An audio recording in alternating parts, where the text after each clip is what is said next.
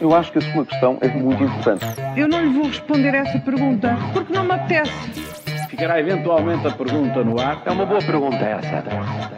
E esta quinta-feira falamos de saber mais, visto de fora, o mundo não para, mas e lucidez? Há por aí? Pois, comecei eu por perguntar isso mesmo, João, se no meio deste turbilhão ainda há pessoas discernidas. Olha, pois, eh, agora enganaste-me, disseste, começou a perguntar João, eu disse... Ficaste baralhado, não é? Pensaste, está tudo a mudar. Isto hoje não está Está tudo a mudar. Está a mudar. Olha, não é fácil, nestes últimos meses o que mais temos visto é políticos desorientados mesmo, eufóricos, uns com a possibilidade de chegarem onde ambicionam, eh, a governar e a falar nas televisões, não pelo país, mas pela estratégia política e pessoal. Pois bem, ontem Maria Marta Temido deu um belo exemplo. Com Costa já na descida, aqueles já se sabe que se agarraram ele na subida na descida, aplaudem e burra o mais depressa possível para eh, se posicionarem. E questionada sobre a possibilidade de ser uma das possibilidades para suceder a António Costa, ex-ministro da Saúde, foi explícita e, sobretudo, muito lúcida. Não está nos meus horizontes, nem me sinto com histórico político para isso. Tivesse o Primeiro-Ministro gente que aceitou ser Ministro sem estar preparada para isso, esta mesma atitude, e provavelmente não estaria a viver este momento tão difícil. Mas as escolhas foram mesmo dele. Hum. Uh, Paulo, enquanto damos atenção à queda do governo, o mundo não para, não é? O mundo continua. Que outras crises ficaram na sombra, entretanto, com o surgimento desta, desta crise política? É verdade, mas é mesmo assim. Uh, aquilo que está na agenda mediática uh, nem sempre reflete aquilo que sai passando nos bastidores. Uhum. Estamos todos atentos, de facto, ao futuro próximo da governação, é o tema mais importante, e toda a coreografia habitual destes, destes momentos. Hoje há mais um episódio com o Conselho de Estado.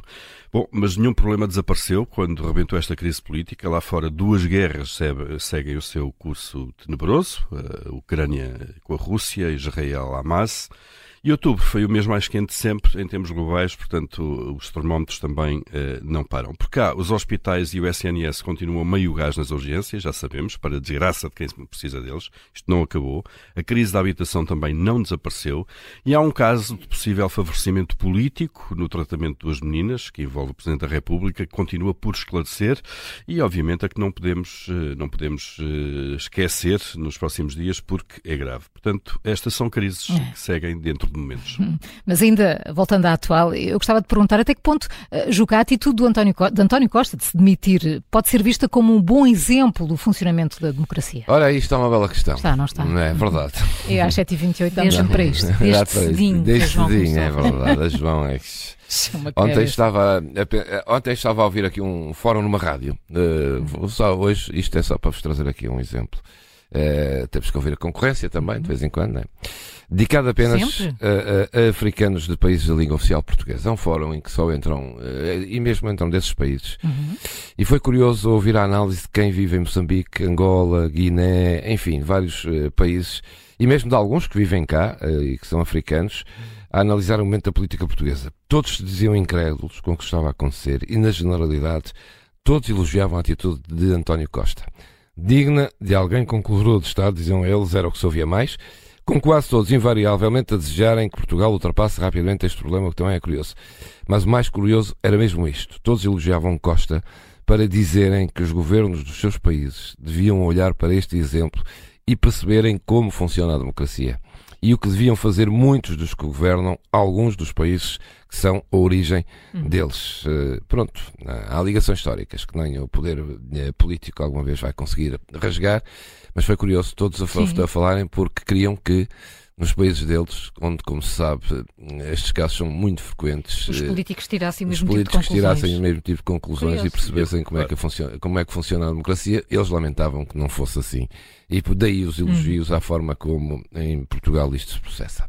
Olha, e posto isto, ou ainda assim, eh, Paulo, achas que António Costa devia pedir à PGR esclarecimentos sobre o seu alegado envolvimento nisto tudo? Acho que sim. Eh, hum. Devia, obviamente, eh, o polémico último parágrafo do, do comunicado da Procuradoria-Geral da República, que fala da abertura do inquérito ao Primeiro-Ministro pelo Supremo Tribunal de Justiça, assim, sem mais detalhes, pode significar muita coisa esse, esse parágrafo. Pode significar uma mão cheia de indícios ou então uma mão cheia de nada. E António Costa pode pedir esse esclarecimento, aguardando a resposta uh, da, da, PGR e que essa resposta seja positiva, no sentido de lhe prestar informações. O advogado Rogério Alves falou dessa possibilidade ontem aqui, na nossa antena, o impacto público do caso e a sua relevância política e social assim o justificam, como sabemos. Também sabemos que os tempos judiciais e o segredo de justiça podem conflituar muitas vezes com os direitos individuais em casos de grande visibilidade, como é também eh, o episódio que estamos a viver. Portanto, vamos ver o que fazem eh, o ainda Primeiro-Ministro, que pode pedir esses esclarecimentos, eh, e depois a resposta da PGR. Agora, o que só nos faltava no meio disto tudo, de facto, era um conflito entre Poder Executivo e Poder Judicial. A questão é difícil. Eu acho que a sua questão é muito importante. Eu não lhe vou responder essa pergunta porque não me apetece. Ficará eventualmente a pergunta no ar. É uma boa pergunta essa.